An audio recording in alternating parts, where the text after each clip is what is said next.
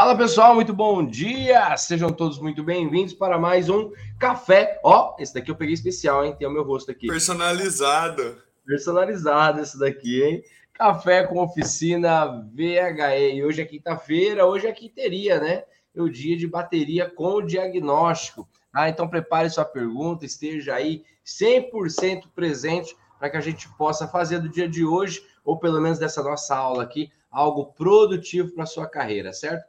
O Café com Oficina ele foi construído justamente para isso, para deixar você atualizado, para tirar suas dúvidas de campo de batalha sobre o universo dos veículos híbridos elétricos. Só de pensar que nós estamos quase, quase na edição de número 300. São quase 300 cafés, 300 manhãs que nós estivemos aqui juntos, compartilhando conhecimento, trocando ideias com você. E aí vem a máxima, né? Um dos nossos mantras: ninguém é bom naquilo que faz pouco. Se você chegou onde você chegou, com certeza é porque você já repetiu várias vezes, errou várias vezes, acertou várias vezes, certo? E nós seguimos nessa trajetória, tá bom? Eu sou Francisco Almeida, sou o diretor da Flex Company, mas acima de tudo, eu me coloco na posição de seu amigo e um agente facilitador para que você possa alavancar a sua carreira no universo dos VHS. E juntamente comigo hoje não poderia faltar a nossa quinta-feira sagrada, o nosso querido professor, nosso mentor aqui em baterias e diagnóstico, meu querido Rodrigo Santana. Fala, Rodrigão, muito bom dia, meu rei. Bom dia, Francisco, tudo bom, meu amigo? Bom dia, pessoal aí que nos acompanha. Bem-vindos a mais um café aí, uma quinteria diagnóstico café e bateria, né? Então vamos aí falar um pouquinho sobre isso daí que tá, tá mudando bastante as coisas no cenário, hein? Mudando bastante. Rodrigo, quais são as, as principais mudanças que você enxerga, né? Com certeza, cada vez mais, né, Rodrigo? É, novos veículos que não estavam tanto na reparação já começaram aí para reparação, né? É, o que, que você tem notado de diferente é, no operacional mesmo, entendeu? não só as novas uhum. tecnologias que vêm com promessas de bateria com 700 km de autonomia, 1000 km de autonomia, mas essa a leva que hoje está baixando aí na oficina, essa leva que hoje está. É, eu sei que é, é, Como é que eu posso falar? É meio imprevisível, né? É, um dia a gente estava junto, tinha um carro de 2014 com a bateria nova e um carro com 2017 com a bateria condenada mas quais são as principais novidades que têm ocorrido, pelo menos na tua experiência na OnTech? E um abraço para todo o time da OnTech, entendeu? Pessoal maravilhoso que está sempre junto e misturado aqui com a gente. Fala aí, Rodrigão. É, Francisco, até venho observando é, mudanças assim no, no setor automotivo, né? Em geral. Não só veículos híbridos elétricos, mas é. É, os a combustão, né? O tipo de tecnologia embarcada que tem nesses veículos novos, tecnológicos, com muita, muita coisa né, diferente do que se tinha antes. Né? Hoje a gente tem sistema ADAS como item de série de veículos. Né? Então, ou seja, ele já sai de fábrica com aquele sistema. E é Sim. assim, é, é, é, sistema de imagem, de sensor, de ultrassom, de radar, né, de leitor de faixa, né, e a tecnologia de é, híbrido, por exemplo, lá vem e agrega. O elétrico né, é, usa o tipo, praticamente a mesma tecnologia.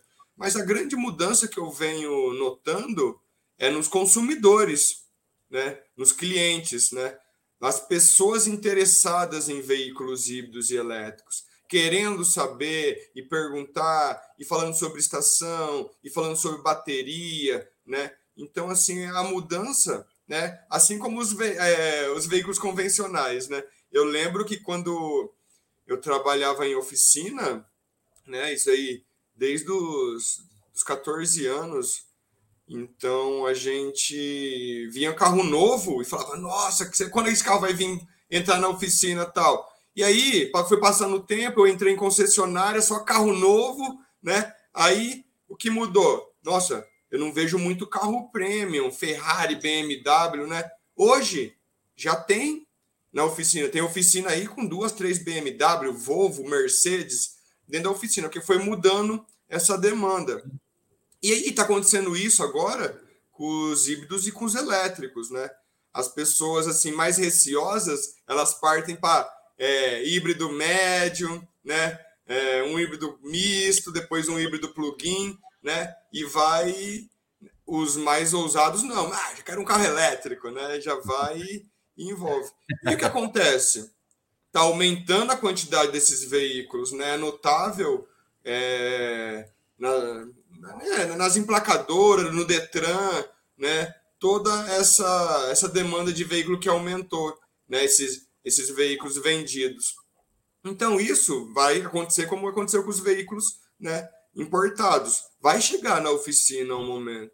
Então, assim, eu acho que é um momento ainda de muita gente se preparar, obter informação, conhecimento, saber se realmente vai querer atender esse nicho, porque assim é uma mudança acho que demora um pouco, mas está acontecendo. Muito bom, muito bom. Também vejo isso. Também vejo. É... Eu vi um vídeo de um aluno que ele postou, acho que foi ontem que eu vi, cara, muito louco. É, chegou o kit para ele da Flex Company, né? Ele é aluno novo, aí chegou o kit na casa dele. E ele abriu o kit é, mostrando um carro que estava na oficina dele, um jack elétrico. Eu achei muito louco aquilo, porque já é a realidade dele. Antes mesmo dele dele tá, né? Porque ele está começando agora, antes mesmo dele já ter rodado, como você já está há muito tempo, tudo, o cara já está recebendo esse carro na oficina dele, né? E é sobre esse comportamento que eu tava, que você entendeu muito bem o que eu quis dizer, né? Sobre quais esses os novos movimentos. Né, eu sempre acompanho a OnTech, esses dias, se não me engano, vi uma Porsche, né? Você reparando uma Porsche ou algo do tipo assim. Então, é bem o que isso que você falou, Rodrigo. Aquela nossa expectativa que tinha, ah, será que esse carro não vai chegar, tudo tal, já está acontecendo, certo, pessoal? E é fato, não tem como tá? Bom, antes da gente começar aqui com as nossas perguntas do chat, né, que vocês mandaram aqui pra gente, eu vou te pedir para que você cumpra o nosso velho e bom ritual, tá? Se você tá no YouTube, dá um like aí pra gente, pra gente entender de que você tá gostando. Se você tá no Facebook, coloca um coração, um coraçãozinho pra gente entender que você tá gostando também, certo? E se você é gigante mesmo, pega o link dessa live e compartilha em algum grupo de WhatsApp aí do seu celular. Pega e compartilha, manda pra galera, manda pra galera lá, ó. Se liga, se liga nesse, se liga nesse programa aqui, se liga nessa pegada, entendeu? Quem sabe você também não estará ajudando aí é, a vida e a carreira de algum colega, certo? Bom, vamos seguir aqui. Muito bom dia para o meu querido Cláudio de Curitiba, para o seu Isair, para o meu mestre Lagoa, meu professor de kart de corrida, o autor da quenteria. É, gente, o Lagoa, ele é pró, faixa marrom, brabo, meu irmão, meu, meu coach de kart, e ele que deu o nome de quinteria. Ele é criatividade pura. O seu Isair mandou uma pergunta aqui, Rodrigão. Ele foi uma pergunta para o professor Rodrigo.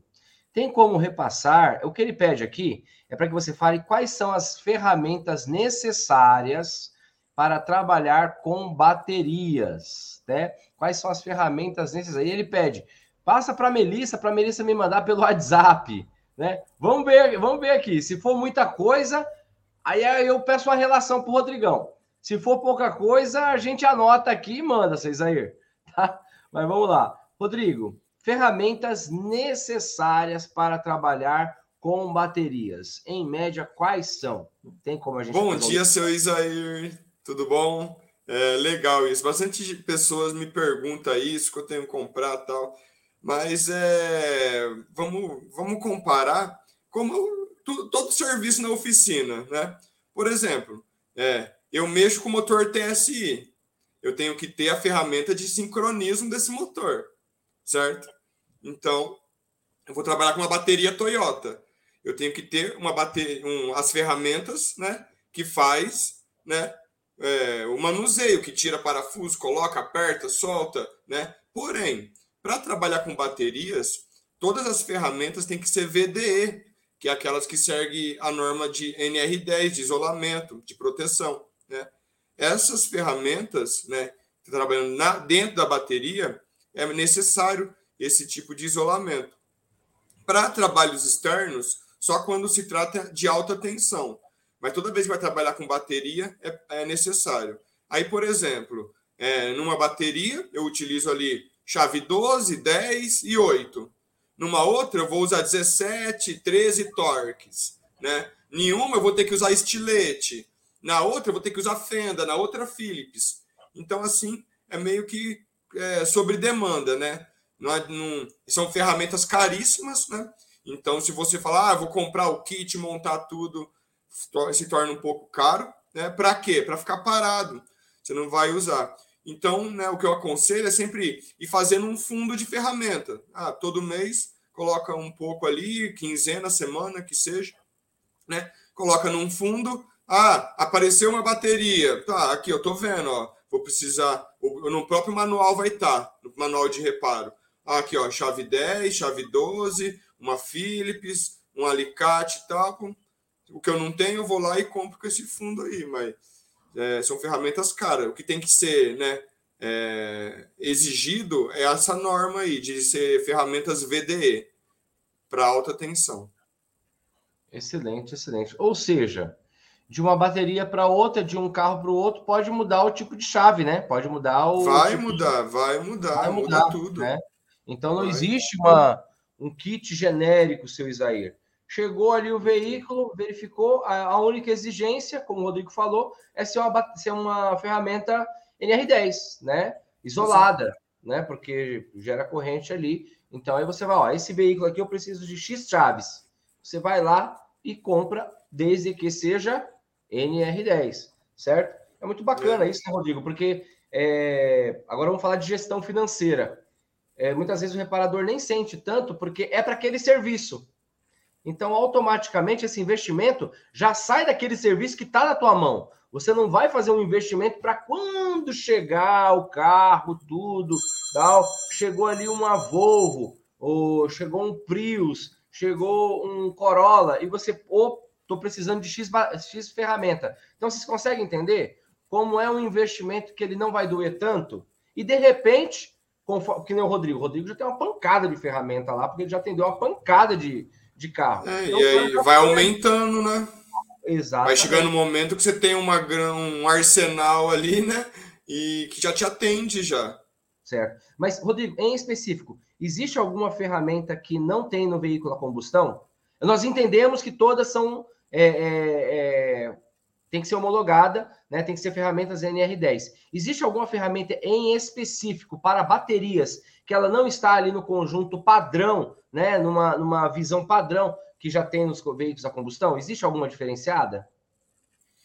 Cara, eu acredito que equipamento sim, mas a ferramenta que eu, que eu vi, pelo menos até agora, né, específica, o que eu vejo assim são EPIs, né, são protetores de cabos. Por exemplo, você vai remover uma, uma bateria, então a montadora já fornece um, uma peça que encaixa no cabo e deixa ele isolado, né? Tem essas ferramentas específicas que tem nas concessionárias, né? Mas são ferramentas assim específicas e que no dia a dia, né? Que nem eu trabalhei na montadora e trabalhei fora, você vê que é, se encontram alternativas para essas ferramentas específicas. A ferramenta ela encaixa exclusivamente naquela peça, sabe? É, as montadoras estão fornecendo isso né, para as concessionárias. Então, assim, tem ali o kit de ferramenta Volvo da XC40. Pum, tem o quadro só para XC40. Né? É. Aí tem o outro quadro aqui né, para C40. Aí tem o quadro só de ferramenta só para C40. Montadora tem muito isso, né? Mas e até mesmo é legal que no manual, quando a gente abre um manual para fazer algum reparo, tá lá no começo do manual a lista de ferramentas necessárias para executar aquele serviço, né? Então, por exemplo, chegou uma bateria, né? Ah, de qual veículo que é? Tal, peguei o manual de serviço do veículo, olhei e falei: "Ah, beleza, essas ferramentas aqui eu tenho. Ó, essa daqui eu não tenho. Para que que serve?" Né? Aí eu vou lá no manual mesmo que vai estar tá a utilização dela, olho e ah, beleza. Essa daqui é, eu posso usar de meio alternativo. Né? Boa, boa, boa. Pegou a visão? Muito boa. Vamos aqui para mais uma pergunta. Essa daqui é do professor Câmbio, assistência técnica. Vou até colocar na tela. Imagens na tela. Ele colocou: Bom dia, professores. Professor Rodrigo, qual a tensão mínima eu posso atingir em uma descarga de célula? Toyota Prius 2018. 2018. É, bom dia, professor Câmbio. É, bom, é, a gente tem que avaliar né, duas coisas nisso daí. É, qual que é a, a, composição química, né, o tipo de bateria, de célula, e qual que é a sua tensão nominal. Né? Então, a gente tem que ir respeitar essa tensão nominal aí.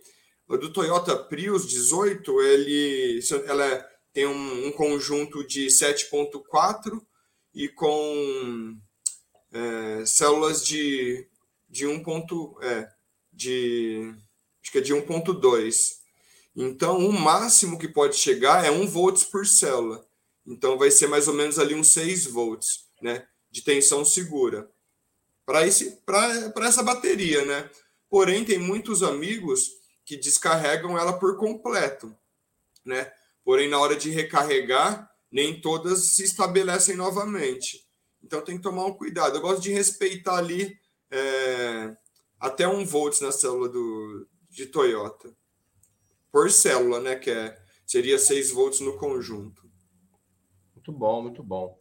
Vamos para aqui partir para a próxima pergunta. Deixa eu mandar um abraço aqui para a galera. Para o seu Milton Tanaka, para o Vernier, para o Prata, Autocentro, para o Márcio Carvalho, para o Zé Carlos, para o Rogério, para o Valdemar. Ó, uma pergunta, no mínimo, curiosa, é do Márcio Carvalho. O Marcião colocou o seguinte, Rodrigo. Ontem eu li uma matéria em que o reparador desligou o MSD. Pessoal, para quem não sabe, o MSD é a chave geral ali, né? É, sem desligar o VHE, acredito que o veículo ele quis dizer aqui. Devido a utilizar a, é, EPIs, nada aconteceu. Disse a matéria que poderia ter uma explosão. Em que sentido isso aconteceria? Né, ocorreria? Em que sentido? Rodrigão, pelo que eu entendi, pelo que eu entendi, o reparador foi com o carro ligado e tirou a chave de conexão ali geral, né? E a matéria disse que isso poderia ter ocorrido uma explosão. Isso procede? Qual? Que procedimento maluco foi esse daqui? Tenta dar uma luz no fim do túnel para a gente com relação aqui. Quem fez a pergunta foi o Márcio Carvalho. Bom dia, Márcio. Tudo bom, meu amigo? É... Cara, primeiramente, isso daí é um absurdo, né, cara? A pessoa desconectar com o carro ligado. É... O que acontece, né? A matéria está falando de explosão. É, depende, né? Depende. O que a gente tem que levar em conta é a questão né, é, técnica. É, o MSD, ele, que nem você disse, ele desconecta a alta tensão. Veículos, tem veículos que não têm MSD e a desconexão é feita pela baixa tensão. Né? No caso de ter um MSD, ele é um componente laranja, né? já informa que é de alta tensão. Aí o que acontece? Se você tira, normalmente ele está abrindo um circuito em série. Né? Então ele abre esse circuito. Então, essa desconexão pode gerar um arco, né? Para fazer um, um, arco voltaico aqui. Por quê? Vai depender do que, que, o que, que rompe né, o ar, a tensão elétrica. Então, a gente vai depender da tensão elétrica que está naquele momento, naquele circuito, né? Se for pouca tensão, não vai acontecer, né? Só que o risco de acontecer é grande ele já é alaranjado informando alta tensão, né? Então, isso daí é muito perigoso, cara. E a explosão pode ocorrer? Não sei, de repente, se com esse arco alguma coisa pega fogo e tem combustível, pode explodir, lógico que pode. Tudo pode. Começou errado, tudo pode. Né?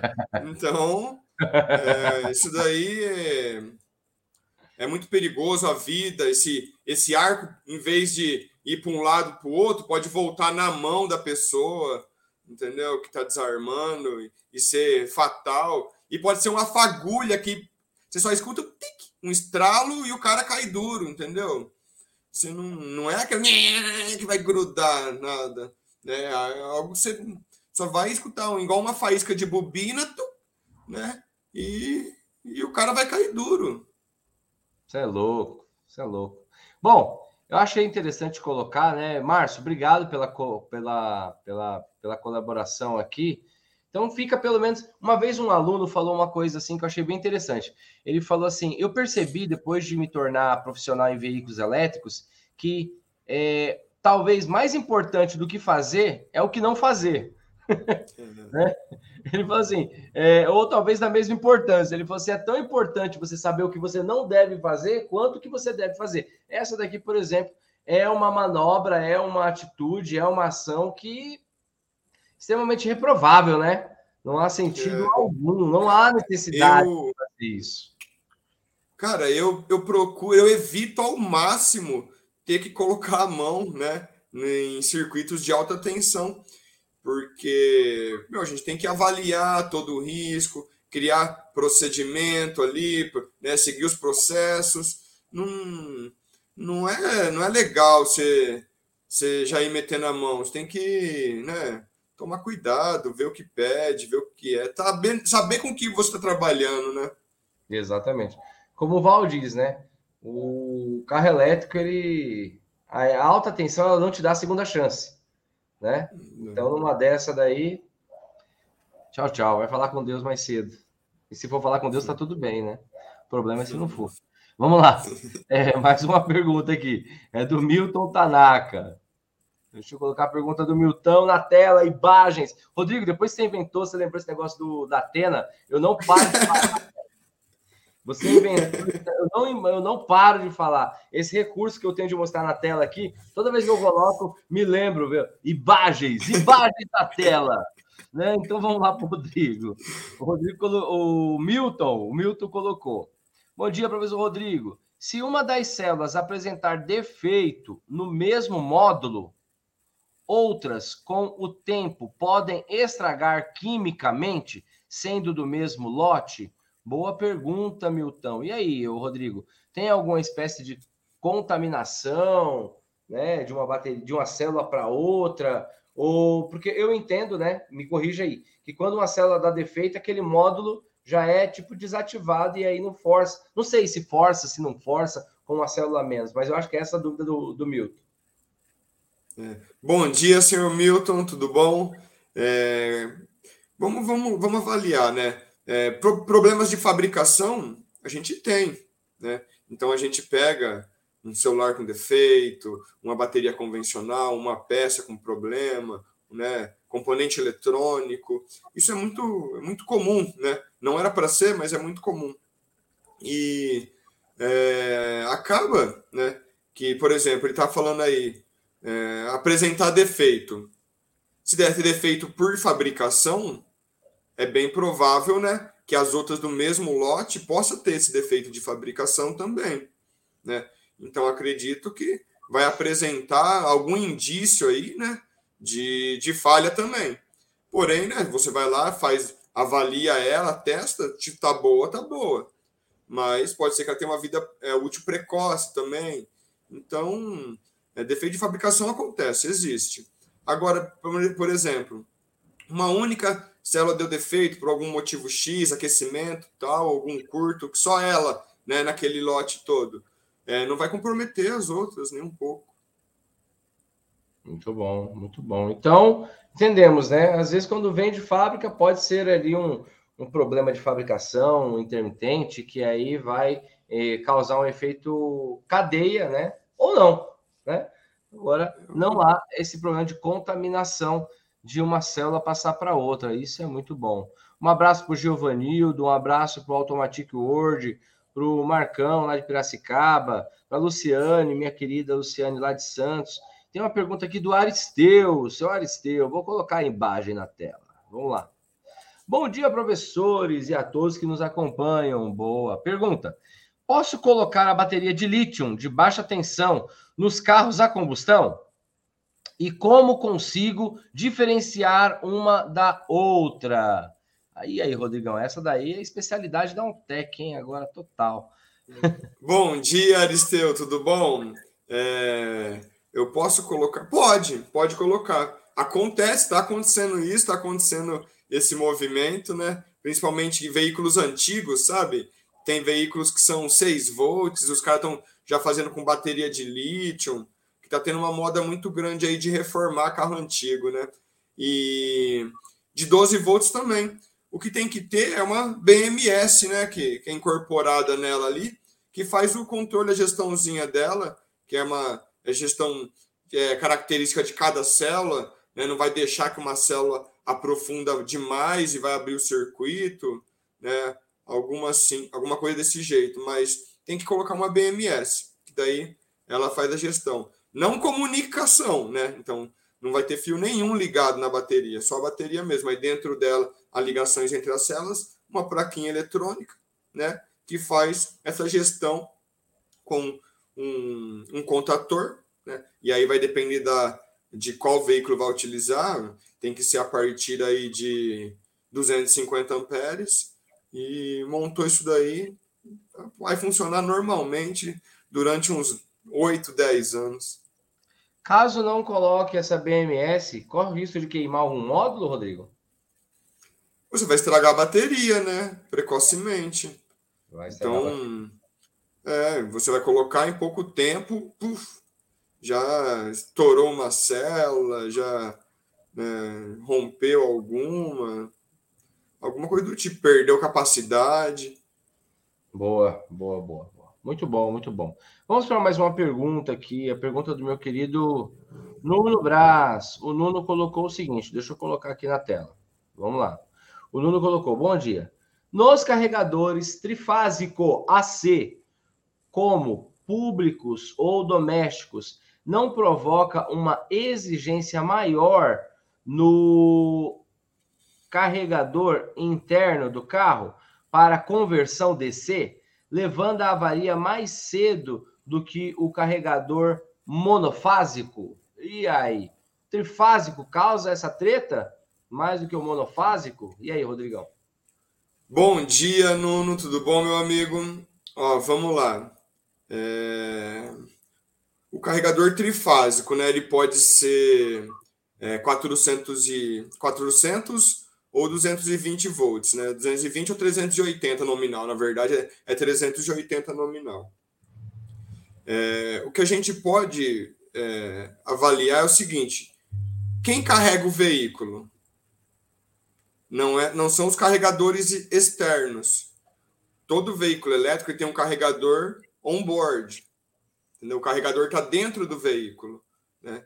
Então, quem carrega a bateria do veículo é o carregador. Né?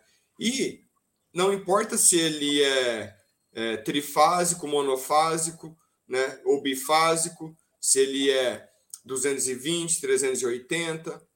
O que vai acontecer é que um, isso daí é a energia disponível. Como que eu posso explicar isso daí?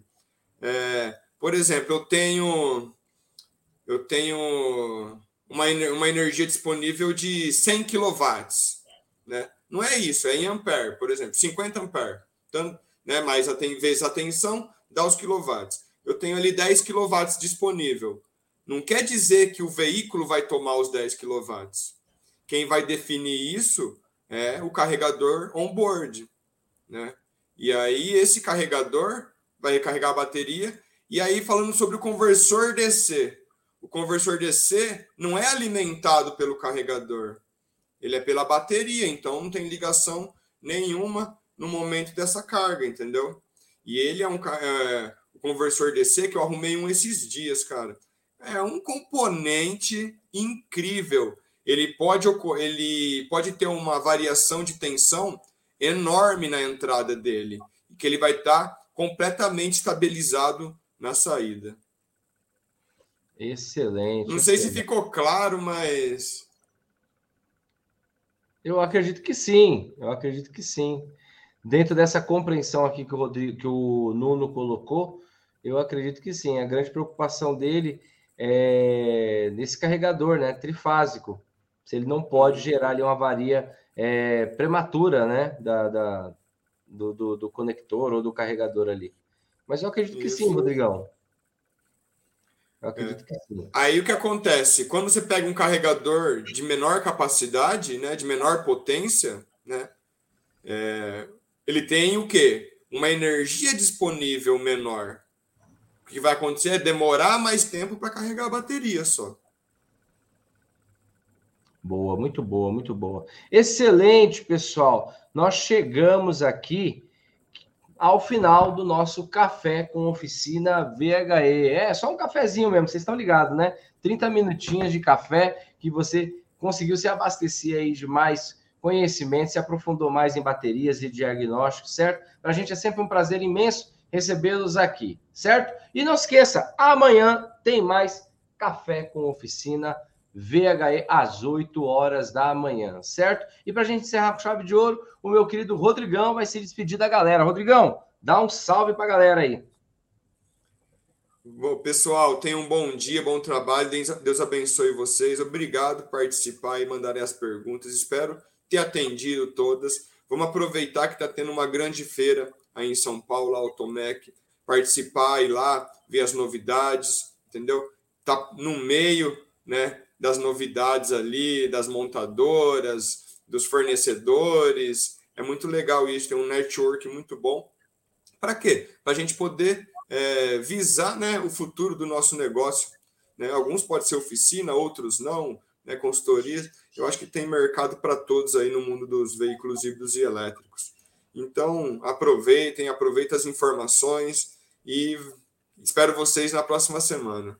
É isso aí, pessoal. Tamo junto e misturado. Valeu, um forte abraço para todos. Te espero amanhã às 8 horas da manhã, hein, Rodrigão? Valeu mais uma vez, show de bola, parabéns. Tamo junto e misturado. Um abraço, pessoal. Muito obrigado, Francisco.